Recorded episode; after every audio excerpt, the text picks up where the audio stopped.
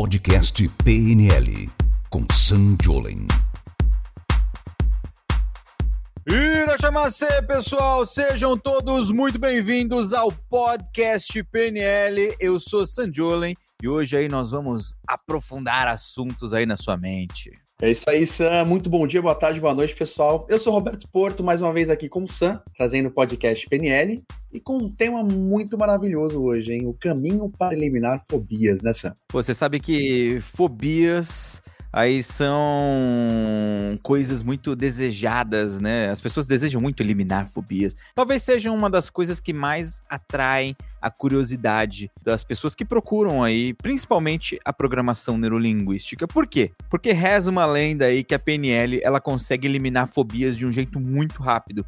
E hoje a gente vai explorar um pouquinho mais sobre esse tema, sobre dúvidas que você possa ter aí sobre esse assunto. O que, que você tem de recados importantes aí para a gente passar para a galera, Roberto? Onde que o povo pode nos ouvir, nos assistir? Mande o seu recado. É, vocês podem nos assistir pelo YouTube, pelo próprio Instagram você também transmite e principalmente pelas plataformas aí, Spotify, Deezer, vocês conseguem nos ouvir, tá bom? Então é só procurar Sandiolen, arroba Sandiolen, que a gente está ali à disposição para vocês. E geralmente a gente costuma transmitir ao vivo às quartas-feiras. Normalmente é isso. Mas na verdade a gente ficou aí o quê? Um mês sem gravar podcast, né? A gente ah, tava com saudade já, pode gravar. Eu também tava com saudade. A gente tava com um pequeno estoque porque eu fui fazer uma aventura muito maluca. Para quem me acompanha no Instagram sabe, fui passar um mês viajando de motorhome, de trailer lá na Europa. Foi um ponto até, Roberto, que eu comecei a pensar nisso, né? Porque o trailer, não sei se alguém já fez um passeio desse. Você já fez um passeio desse? Comente aqui no vídeo. Eu tava viajando de trailer e de repente eu percebi que o lugar era muito apertado. Era super apertado. Então, por exemplo, a gente deitava na cama, eu e minha esposa, e várias vezes eu fiz um barulho no meio da noite, bati a mão no teto, simplesmente porque eu tava deitado e estiquei a mão assim. Não dava para sentar na cama sem bater a cabeça, então tinha que ficar meio sentadinho de lado. E isso é super baixo. Então tem gente que eu sei que tem fobia de lugar apertado, lugar fechado, lugar pequenininho. E eu pensei nisso, falei, caramba, deve ter muita gente que tem vontade de fazer isso aqui e não consegue por causa de fobia, fobia de lugar apertado. Banheiro, mesma coisa, o banheiro do motorhome que a gente alugou era super pequenininho. Então, dava para tomar banho legal, o, o, banheiro ali, o vaso, a pia era separado do chuveiro, tudo mais, mas era um banheiro pequeno. Tanto que a gente saía do banho e para se enxugar de verdade tinha que abrir a porta do banheiro, porque se você fazia assim com, com, o braço já não dava lá. E mais uma vez aí a fobia de lugar apertado para quem tem já virava uma coisa. E a grande verdade é a seguinte: fobias tiram a liberdade das pessoas. Desde uma fobia de dentista, a pessoa que tem medo de ir no dentista e evita, uma fobia de viajar de avião, uma fobia de algum tipo de inseto, de algum tipo de animal, de algum tipo de situação, e a pessoa evita essas coisas. E acontece que as fobias elas tiram a liberdade. As fobias elas fazem com que você, caso você tenha uma, fique preso. E a grande pergunta que as pessoas fazem é assim: poxa, quais são os segredos? Dá para tirar? Não dá para tirar? E o Roberto preparou um monte de perguntas maravilhosas aí. Mande de bala, Roberto. Quais são Boa. Inclusive, só um parênteses, acho que talvez. Pessoal, comenta aí. Será que vai no episódio do Sam falando sobre a viagem dele? Vamos lá, Sam. Primeira pergunta, óbvio, né? O que, que é uma fobia? O que, que configura algo ser uma fobia? Legal. Fobia, ela é um medo do pensamento da coisa. E quando eu explico isso, muita gente não entende de cara, mas eu vou explicar de um jeito simples, tá? Geralmente, as fobias mais comuns são fobia de cobra, fobia de barata, fobia de avião, fobia de dentista, fobia de altura. Então, são as coisas mais comuns de se encontrar. Sempre você vai encontrar alguém que tem alguma fobia. Eu te digo sempre, é uma dica até para os meus alunos, né, meus futuros reprogramadores mentais. Teve gente aqui que tá na, na live do Instagram que manda, que mandou aqui. Se tiver fobia, eu tiro, hein? O pessoal já tá se oferecendo ali. Porque é uma coisa que um reprogramador faz. Um reprogramador ele consegue ajudar alguém a tirar uma fobia. Ó. O ponto é, o que, que é uma fobia? Uma pessoa que tem medo de lagartixa, ela vai andar no mato, ela vai lá no sítio, ela vai naquele lugar que poderia ter lagartixa e tá de boa. E de repente, se ela der de cara com uma lagartixa, eita, ela vai ficar com um pouco de medo, vai ficar ali com receio, mas tranquilo. Vai continuar vivendo, vai continuar frequentando o mesmo lugar. Já uma pessoa que tem fobia de lagartixa, ela não precisa ver a lagartixa na frente dela. Só dela imaginar a coisa, só de passar pelo pensamento, ela já fica desesperada. E ela já dá um nível de ansiedade alta. Isso é uma fobia. É um medo inconsciente de alguma coisa. É um medo do pensamento de alguma coisa. E aí, obviamente, a gente pode ter fobias com um nível muito alto e fobias com nível mais baixo. Então, por exemplo, eu conheço pessoas que têm uma fobia mais leve um pouco de avião. Então ela pensa no avião, ela fica agoniada, desesperada, mas ela se concentra, toma um goró, toma alguma coisa, sei lá, eu, entra no avião, viaja, segura na mão do coleguinha do lado que não conhece, dá um showzinho de vez em quando com medo, mas viaja. É uma fobia um pouco mais leve. Até fobias ali altíssimas, num nível hard que a pessoa ela não entra nem no aeroporto. Se tiver ali um filme que tem uma cena de avião, ela já fica desesperada. Então, são os diferentes níveis. Isso a gente tem. Qual que é o ponto todo? Você tem uma fobia. Isso te incomoda? Porque eu conheço muita gente que tem fobia e não se incomoda com isso. E fica. Por quê? Porque não tem interesse em desafiar aquele desconforto, né? O problema é quando a fobia tá atrapalhando, tá impedindo. E aí que começa a dar trabalho e a pessoa começa a procurar ali uma solução. Sam, por que a PNL pode ajudar a curar a fobia exatamente? E uma vez curada, a fobia volta? Como é que funciona? Por que a PNL pode curar a fobia? Essa é uma pergunta interessante, porque antigamente, quando a gente fala de, da terapia tradicional, cognitiva, freudiana, da psicoterapia clássica que se ensina nos lugares, geralmente o trabalho de lidar com fobia é um trabalho bastante longo longo, bastante demorado, que leva aí em torno de cinco anos, mais ou menos. Então, um psicanalista, um psicólogo, talvez até um psiquiatra, trabalharia uma fobia de uma maneira muito cognitiva perguntando, mas por que que você tem esse medo? O que que isso significa? Me fale mais sobre isso. E a pessoa vai falar, falar, falar, dar um monte de voltas e um monte de voltas e não necessariamente vai resolver aquilo. Quando a gente trabalha fobia com programação neurolinguística, então um reprogramador mental, um profissional de PNL, ele pega um cliente que tem fobia e ele trabalha a reprogramação mental disso, esse trabalho é muito mais breve, muito mais breve. Ele pode durar desde alguns minutos ou algumas poucas sessões. Quando eu digo poucas sessões, em torno de quatro sessões, cinco sessões uma fobia, com certeza ela está eliminada e ela não volta mais. Olha que incrível isso.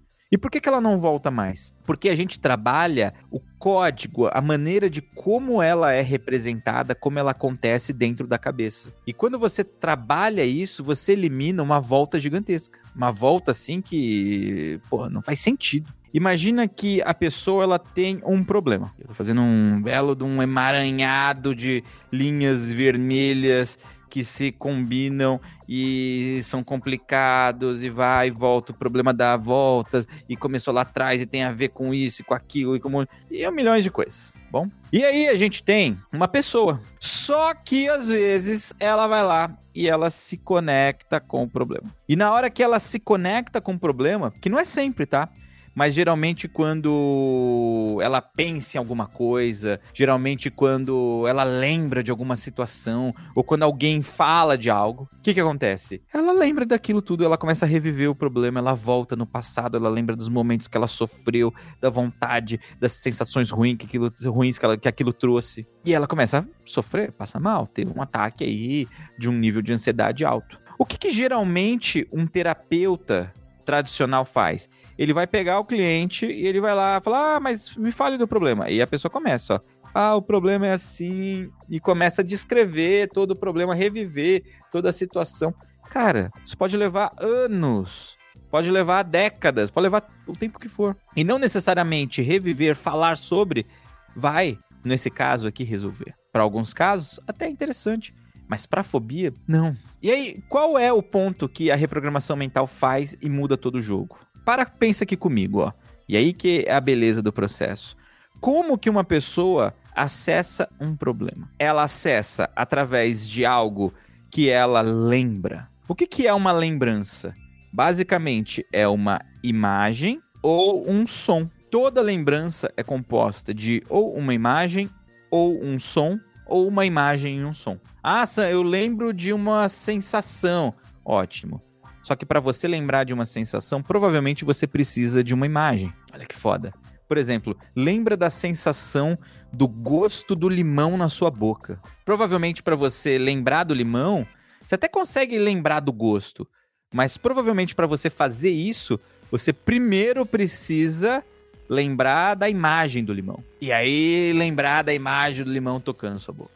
Então você usa primeiro a imagem, pode até ter um som ou não necessariamente, para depois trazer sensação. Então a emoção é meio que uma consequência, percebe? O que, que um reprogramador mental faz? Ele entende que esse processo está rolando e ele faz uma coisa muito simples. Ele descobre como essa pessoa acessa e ele corta esse acesso. Se de repente você não acessa mais, você não tem mais essa pontezinha que estava aqui antes, você não tem mais, tá? Ela foi dissolvida, ela foi eliminada. Você tira esse acesso, de repente você não acessa mais esse problema. Se você não acessa mais um problema, o problema não existe. E eu já vi gente falando assim: ai, ah, Sam, mas se a pessoa faz isso, o que, que acontece com o problema? O problema ele continua lá. E eu pergunto geralmente: tá, lá onde especificamente? O problema nem existe mais. O problema era só uma lembrança. O problema era só uma coisa que aconteceu e não está acontecendo mais agora. E é isso que a gente faz na reprogramação mental. A gente vai direto no código, na estratégia de como a pessoa acessa alguma coisa. E a gente consegue reprogramar. Explicando assim, parece muito simples, é só apagar uma coisa? Hum, não é tão simples assim. Tem uma série de técnicas, tem uma série de coisas que precisam ser feitas. Não são coisas de outro mundo, tá? São coisas rápidas. São coisas muito rápidas. Eu já cheguei a fazer um processo de tratar, de trabalhar uma fobia, e em questão de minutos, questão de dois, três minutos, a pessoa, pum, ela conseguiu desligar. Óbvio que eu já faço isso há muito tempo. Eu já sou um profissional de PNL, já dou aula, já atendo há 18 anos. Já tá num outro nível. Normalmente, um aluno meu, recém-formado, com um mês de experiência de PNL, já consegue fazer todo o processo em algumas sessões. E, inclusive, eu ensino a cobrar. Porque um processo desse é cobrado. E um reprogramador mental, ele começa a cobrar a partir de 300 reais. Um reprogramador recém-formado, hein? 300 reais por uma hora de atendimento, por uma sessão. Então, é, olha que é prático, interessante. O Sam, inclusive, até pegando o gancho aí que você falou, é, uma das minhas dúvidas era exatamente essa, né? Quanto tempo demora para um reprogramador mental de fato conseguir curar a fobia de alguém? Como que ele sabe que consegue? É muito simples. A pessoa ela deixa de ter medo daquilo, então ela consegue fazer. Eu já vi fobia de tudo, viu? Óbvio que tudo não, né? Porque sempre vai aparecer alguma coisa que vai me surpreender. Qual foi a mais estranha que você já viu, inclusive? Cara, eu já vi pessoas que tinham fobia de maçã. Pessoas não, uma pessoa. Tinha uma mulher, ela tinha uma agência de publicidade e ela tinha fobia de maçã. E aí, quando você pensa nisso, você já imagina, eu não sei você, mas na hora eu já imaginei, tá? Ela tinha fobia da cestinha de fruta? Tinha, era proibido maçã dentro da empresa, mas tinha uma coisa muito estranha. Não sei se as pessoas sabem, mas tem o computador da Apple, tem o iPhone, tem essas coisas, e geralmente a agência tem muito computador da Apple, porque tem a ver com softwares lá de edição, de imagem, tudo. O que, que ela fazia? Ela mandava colar adesivo em cima dos logos da Apple. Foda isso, né? Loucura, cara. É, loucura, loucura total. Aí que tá, uma fobia, ela não tem lógica. E esse é o maior problema que os terapeutas antigos, eles ficavam ali. Eles querem entender a lógica. A pessoa que tem a fobia muitas vezes quer entender por que, que ela tem essa fobia. E eu vou te dizer, às vezes você vai gastar tanto tempo pensando, querendo entender, mas assim que entender não vai adiantar nada. Entender o porquê que algo acontece não significa solucionar o problema. Olha que irônico. Ah, mas Sam, mas eu fico mais perto. Fica. Ou não. Porque a solução do problema não necessariamente significa entender o problema. Entender o problema é descobrir o padrão como aquilo foi feito, sabe? E de repente não tem nada a ver uma coisa com a outra. A solução, ela vem de um outro caminho. E é aí que o processo acontece. Então, isso muda o jogo e reprogramar a mente faz toda a diferença para a coisa fluir, para a coisa acontecer, para ficar mais simples, mais fácil. Ansiedade é ligado diretamente à fobia? Se eu, por exemplo, eu curar minha ansiedade com PNL, um exemplo, né? Eu automaticamente conseguiria perder minha fobia ou tem que ser específico cada uma das coisas? Vamos pensar assim: ansiedade nada mais é do que ter um anseio para algo. Então, é uma vontade exagerada, às vezes, de alguma coisa. Então, é uma maneira da nossa mente se preparar para algo, mas que geralmente o nosso corpo não consegue resolver, porque ele não está na nossa frente. Então, ansiedade está ligado muito mais a uma estratégia mental e um estado emocional do que a algo que pode ser resolvido. Sir, é possível alguém ficar totalmente livre de ansiedade? Eu vou dizer para você que eu acredito que não. Eu acho que ela pode ter alguns diferentes níveis. Talvez, talvez até fique totalmente livre de ansiedade quando morre, né? Morreu, eu falo, olha, que bom, nunca mais vai ter ansiedade para nada. Porque a pessoa entrar nesse estado de monge, esse estado meditativo profundo, na calma, eu acho praticamente impossível, tá? Por quê? Ansiedade, ela pode aparecer de vários níveis. Então a pessoa pode ter uma ansiedadezinha bem levinha, ou ela pode ter um problema gigantesco que ela tá pensando, ela quer resolver e não consegue, e ela fica meio. e ela começa a perder controle do próprio corpo. Você já viu isso acontecendo, Roberto? Já, já vi isso acontecer. Ela começa a, a, tremer, sei lá. É, ela, a pessoa, eu já vi muito disso, né? A pessoa fica pulando a perna, ela fica batendo, batucando sem parar, e ela não percebe. Você fala assim, nossa, você, você fica batendo o pé no chão, e a pessoa, eu? Eu não. E aí, quando vai ver, a pessoa, ela tá o quê? Ela tá pensando um monte de coisas que ela não pode resolver. Isso é uma ansiedade. Então, a gente tem aí ansiedade para tudo. Com fobia, tá diretamente conectado. Dá para resolver, tirar, eliminar totalmente a ansiedade da vida? Eu acredito que não. Então, é questão de você pensar o seguinte: o que que eu quero? Ah, eu quero me sentir livre para tal. Então, por exemplo, tem gente que tem fobia de o que você puder imaginar.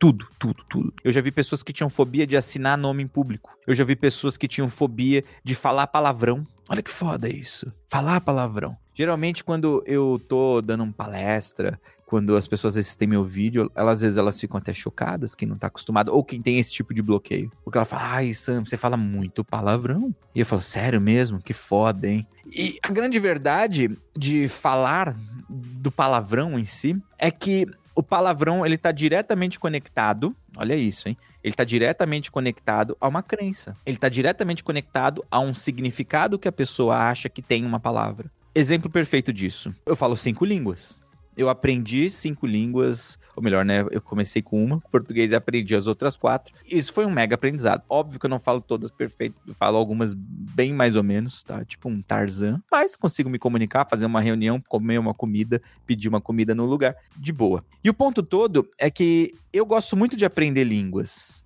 E quanto mais você aprende línguas, mais você quebra, por exemplo, a crença de que um palavrão é um palavrão. Olha que interessante isso. Por quê? Porque às vezes uma palavra que tem uma carga emocional grande pra gente em português, a pessoa fica com medo de dizer, um medo de falar. Às vezes, para um outro lugar, para um outro país, que até fala a mesma língua, não significa nada. Não significa nada. Muitos dos palavrões que existem em português não são palavrão em Portugal. Olha que incrível isso. Por exemplo, vou te dar um exemplo muito foda aqui. Eu tava andando uma vez na loja do shopping no shopping, né? Eu vi uma loja e eu vi aquilo e eu fiquei. Eu dei muita risada, cara. E eu tirei uma foto da loja e mandei para uns amigos meus que moram na Croácia. Por quê? Porque o nome da loja significa um mega palavrão na Croácia. Sabe qual é a loja? Pitica. Não sei se vocês já viram. Uma loja que vende camisetas, essas coisas de super-herói. Tem quiosque no shopping. Isso não é uma publicidade. Poderia ser, mas não é. E aí eu mandei para eles, eles deram muito, elas deram muita risada, deram risada. Nossa, escreve acho que igualzinho. Pitica em croata significa o órgão sexual feminino, a vagina, na linguagem mais vulgar possível. Olha que interessante. Eu tava em Portugal agora viajando de motorhome. E aí eles me falaram assim: Sam, quando você for chamar um, um homem, uma mulher, num restaurante, alguma coisa assim, você não pode chamar a pessoa de moço ou de moça. Você sabia disso, Roberto? Não sabia disso, curioso. É, não é gentil. Por quê? Moço, moça, e aí quem for de Portugal me corrija se eu estiver errado, é uma palavra que é um pouco pejorativa, porque significa alguém pouco instruído, alguém pouco instruída lá em Portugal. É como se eu estivesse chamando um rapaz de pivete. E o moleque, talvez alguma coisa assim. E, então é uma palavra que as pessoas têm um baita preconceito, elas não gostam. E eu ficava muito perdido, porque eu descobri que eu falo muito moço ou moça no restaurante. Ô moço. E aí dava lá eu, Sam, chamando a pessoa de senhor. Então tinha um cara de, sei lá, 18 anos. Olá, senhor. Olá, senhora. Eu não sabia como chamar. Eu realmente dava tchutchu. Porque eu deveria dizer, que nem ó, a Alessandra tá falando aqui, rapariga. Lá eles chamam, em vez de moça, chama de rapariga. Em vez de, de moço, eu já não sei se é raparigo. Eu, eu não sei qual que é o masculino de rapariga.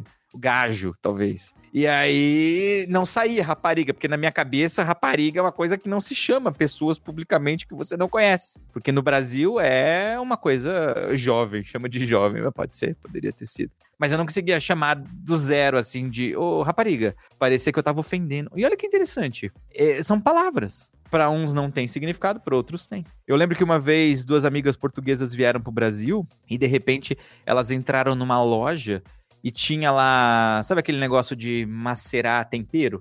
Tipo um negócio de pedra. Como que é o nome daquilo, Roberto? É, macerador de tempero, vamos falar assim. Não, não é macerador, é um nome muito técnico. Mas é pilão. Pilão, é pilão? Ah, verdade, verdade. Pilão. É, é café pilão. Pilão, e é assim, pilão de pedra.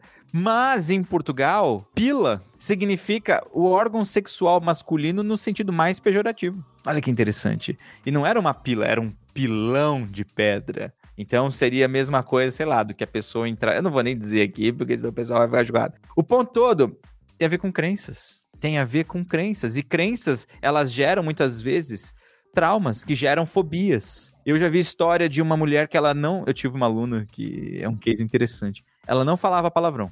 Eu lembro. Falava, de jeito nenhum. Ela não conseguia falar palavrão. Ela queria, e essa é a parte interessante, ela queria falar palavrão, ela sabia que isso era ser livre, mas ela não conseguia falar. E aí a gente foi descobrir, ela contou pra gente que quando ela era criança, eu não sei se ela ou a irmã, alguém lá da família dela, falou um palavrão na frente do pai. O pai virou um tapa na cara da, da criança, a criança pequena, e a criança perdeu os dentes da frente. Olha isso que foda. E aí na cabeça dela tinha aquele trauma. A, a, maior parte dos casos, inclusive, vem de traumas, né? Nessa, nessa, como esse exemplo que você está dando. De fobias, correto? E eu vou te dar uma coisa aqui que você está assistindo, ouvindo, você pode ter como certeza. Toda fobia, toda, pode escrever. Toda fobia vem de algum trauma. Toda fobia vem de algum trauma. Às vezes, traumas conscientes trauma que a pessoa lembra, tá? Então é muito comum a pessoa falar assim: ah, eu tenho medo, eu tenho fobia de barata. Porque uma vez, quando eu era criança, a barata subiu na minha perna. Não sei se você já viu isso. As pessoas costumam contar quando elas lembram. Mas também tem muita gente que não faz ideia de como começou. Ah, não sei, cara. Eu não sei. Ah, às vezes até a pessoa ela fala: não, isso é hereditário. Tá no DNA, porque minha avó tinha, minha mãe tinha, eu tenho. É isso. As pessoas acham disso também. Mas eu vou te dizer: toda fobia ela acontece por causa de traumas. Traumas que podem ter acontecido lá na infância, na, na adolescência, na vida adulta, depois que a pessoa está mais velha. Traumas que às vezes aconteceram dentro da barriga da mãe, quando eram simplesmente um, um antes de um bebê, um feto. Pode ter acontecido. Não sabemos. Só que os traumas acabam gerando fobias. Então, o que é uma fobia, se você parar para pensar? É uma mega generalização da nossa mente inconsciente de que alguma coisa traz muito perigo. E inconscientemente a pessoa tem medo disso. E ela generaliza que tudo aquilo vai vai fazer mal. Então pensa, a criança às vezes estava lá andando e subiu uma barata na perna e ela passou por um trauma horrível. Desculpa se alguém tem fobia de barata eu falando isso. Atira isso da mente. Mas às vezes viu a mãe com medo da barata e aí, meu Deus, se a mãe que é a pessoa forte que deveria me proteger está com medo, imagina o que esse negócio faz comigo. Vai arrancar minha cabeça, cortar minha perna e me comer na janta. E a criança começa a desenvolver, por exemplo, baseado nesse trauma. E a partir disso, ela generaliza que toda barata vai fazer aquilo vai causar esse perigo, esse medo. O inconsciente fica tão alerta que só de pensar nisso já dá uma angústia, já dá uma ansiedade gigante e a pessoa fica no estado de desespero. Eu já vi pessoas que não saem de casa por causa de fobias. Já tratei muitas, inclusive. E hoje em dia tem internet. Na época que eu comecei, a internet não prestava tanto. E aí eu geralmente tinha que ir até a casa das pessoas. Então, por exemplo, uma vez eu tratei uma mulher que ela tinha fobia de sair de casa porque ela tinha fobia de pombas. Pombos ou pombas? Não sei qual é a palavra. Se, se a pessoa mora no centro de São Paulo, ia ficar enclausurada. Não, tá danada, cara. E ela morava em São Paulo.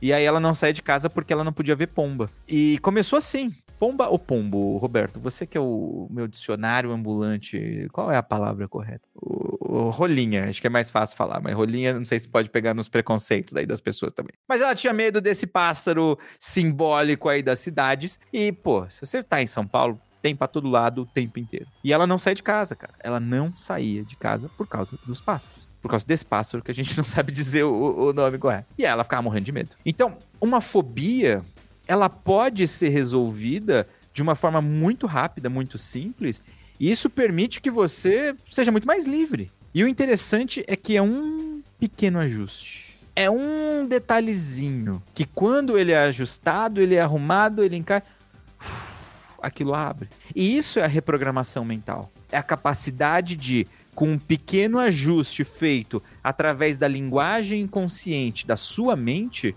você conseguir alcançar um resultado que extrapola. E é por isso que um profissional dessa área é muito bem remunerado. É por isso que um profissional dessa área é muito procurado. Eu recebo mensagens todos os dias de pessoas assim: Sam, eu gostaria de fazer um processo desse. Você me indica alguém? Você tem alguém para me indicar aqui na minha cidade, aqui na, no meu país, mora em tal lugar? Como que eu faço para encontrar um Sam?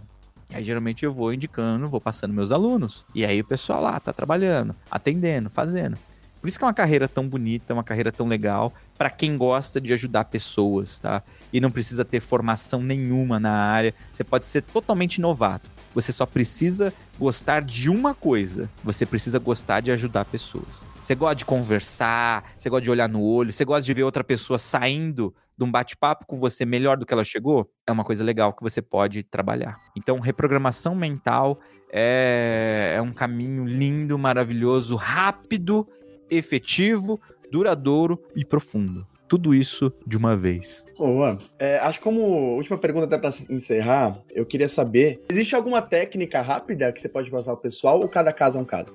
Bom, existem técnicas, mas depende muito do tipo de como a fobia está estruturada na cabeça de cada pessoa. Se você tem uma fobia, se você sofre com fobia, se você conhece alguém que tem uma fobia, a melhor coisa que você pode fazer é procurar um reprogramador mental. Procura aí nas redes sociais, procura na sua cidade, procura alguém que com certeza um reprogramador mental vai poder te ajudar a eliminar isso assim muito rápido. Seja para ir no dentista, seja para voar de avião, você consegue tirar isso daí rápido e definitivo aí da sua vida e vai te ajudar pra caramba, tá bom?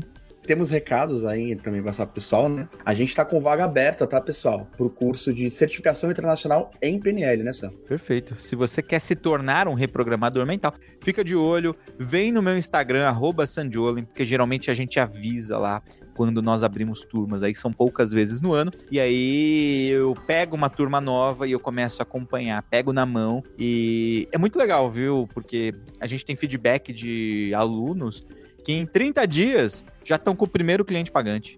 Tem aluno de 60 dias, dois meses, já está com o primeiro cliente pagante. O interessante é que geralmente quando você consegue dois clientes pagantes que compram aí o, o, processo de reprogramação mental, você já paga a formação inteira. Então, eu digo que é um investimento maravilhoso, né? Que você consegue retorno em dois meses e aí você tem o resto da vida para colher dividendos, né? E além de poder fazer aquilo que você gosta, no seu caso, se for ajudar pessoas, tá? Se você sofre com isso, com fobia, você quer resolver, procure um reprogramador mental. Manda um direct para mim no Instagram, pede ajuda que eu te indico aí pessoas, te indico alunos formados, capazes, capacitados de poder te ajudar, beleza? Arroba Sandiolen, vem, me segue, mande directs e vamos interagir no Instagram. Fechou, Robertão? Fechado, é isso. Valeu, gente. Um grande abraço aí. Espero que vocês tenham gostado desse nosso podcast PNL e nos vemos no nosso próximo episódio. Grande abraço, falou, valeu, tchau. Valeu, tchau, tchau, gente.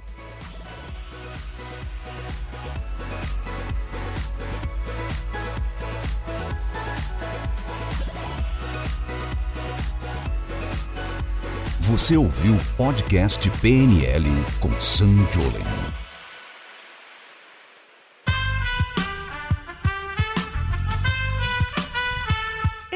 Podcast foi editado por Aerolitos Edição Inteligente.